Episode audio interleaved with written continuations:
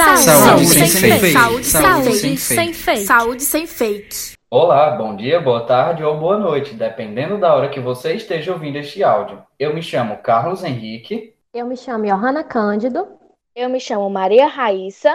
E eu me chamo Marcos Nascimento. No podcast de hoje, trouxemos um resumo de um artigo intitulado COVID-19 Epidemic: Exercise or Not Exercise?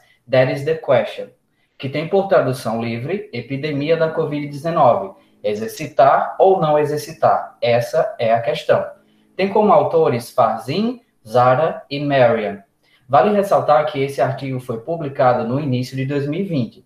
Sendo assim, atualmente usamos o termo pandemia e não epidemia, como era no início, antes da Covid tomar grande proporção global. Porém, os pensamentos sobre o exercício físico em relação à Covid-19 permanecem atuais. Com o surgimento e agravamento da Covid-19, medidas precisaram ser impostas na tentativa de amenizar a propagação do vírus, SARS-CoV-2. Vários estabelecimentos foram determinados a serem fechados e as academias não ficaram de fora. Isso gerou muita inquietação, principalmente por parte da população praticante de exercícios físicos. Em meio a isso, surgiram várias questões, como, por exemplo, será se a atividade física é adequada ou não durante essa pandemia? A prática regular do exercício físico atua como modulador do sistema imune de forma a estruturar progressivamente a resposta fisiológica para a minimização do dano. Durante a atividade física, uma série de citocinas pró e anti-inflamatórias são liberadas. Há incremento na circulação de linfócitos, assim como no recrutamento celular, Tais efeitos levam ao melhor controle da resposta inflamatória, reduzem os hormônios do estresse e resultam em menor incidência, intensidade de sintomas e mortalidade frente à ocorrência de infecções virais, especialmente as respiratórias. A atividade física de intensidade moderada estimula o sistema imunológico e o risco de infecções virais do trato respiratório é reduzido. No entanto, a atividade física de alta intensidade com longa duração enfraquece o sistema imunológico por várias horas após o exercício e o risco de infecção da via respiratória aumenta neste período. Exercícios de intensidade moderada e não de alta intensidade podem ser úteis para pessoas saudáveis assintomáticas e devem ser recomendados. Exercícios em ambientes privados, por exemplo, em casa, com boa ventilação e uso de equipamento pessoal, podem ser mais razoáveis.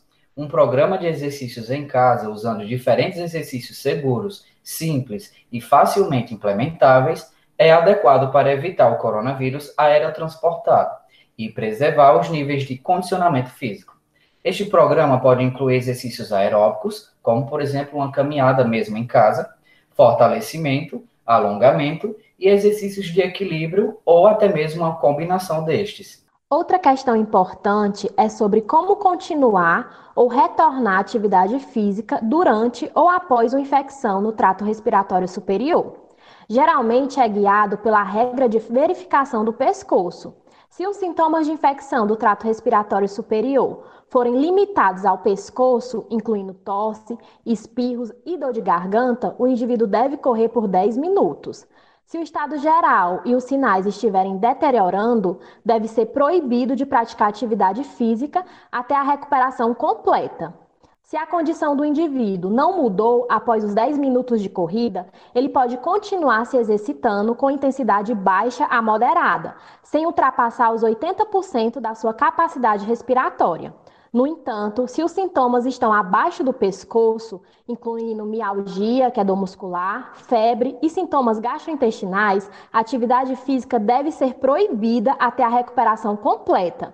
Em pacientes com pneumonia, o retorno à atividade física é muito mais lento e deve ser gradativo durante quatro semanas. O artigo sugere que exercícios em academias, onde há um grande acúmulo de pessoas, devem ser evitados. Mas, olhando para o nosso cenário atual, é possível que as academias se adequem de acordo com os decretos estabelecidos por seus municípios, estabelecendo horários de treinos para seus frequentadores, assim como também a utilização do álcool a 70% para a limpeza de equipamentos e uso obrigatório de máscaras. Vale ressaltar que, mesmo você decidindo se exercitar em casa, deve-se ter alguns cuidados para evitar lesões. Sendo assim, é importante que você busque informações com um profissional de educação física para te auxiliar.